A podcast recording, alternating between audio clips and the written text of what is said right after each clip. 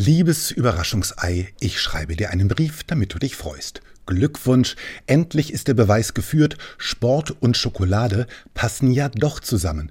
Bisher dachte ich, dein Konkurrent aus Waldenbuch behaupte das nur, aber tatsächlich, von Ferrero Schokolade muss man rennen. Denn in jedem siebten Ei ist Brechdurchfall dabei. Das wussten die Firmenverantwortlichen schon seit Dezember, aber das war geheim. Man sagt, die Revolution frisst ihre Kinder, mag sein, der Kapitalismus vergiftet sie. Dabei bist du doch so großzügig, liebes Ü-Ei, und spendierst deinen Kunden einen kostenlosen Urlaub auf den Salmonellen. Das sind drei Überraschungen auf einmal. Durchfall, Erbrechen und Fieber. Jetzt wissen wir auch, warum man den Osterhasen nie sieht.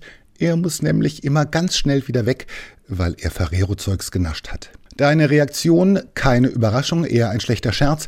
Im April eine Rückrufaktion für Adventskalender, die seit Oktober erhältlich und im November schon leergefuttert waren.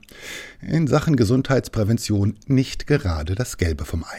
Erfahrene Ü-Ei-Sammler schütteln das Ei vor dem Kauf, wenn man drin was schwappen hört. Finger weg.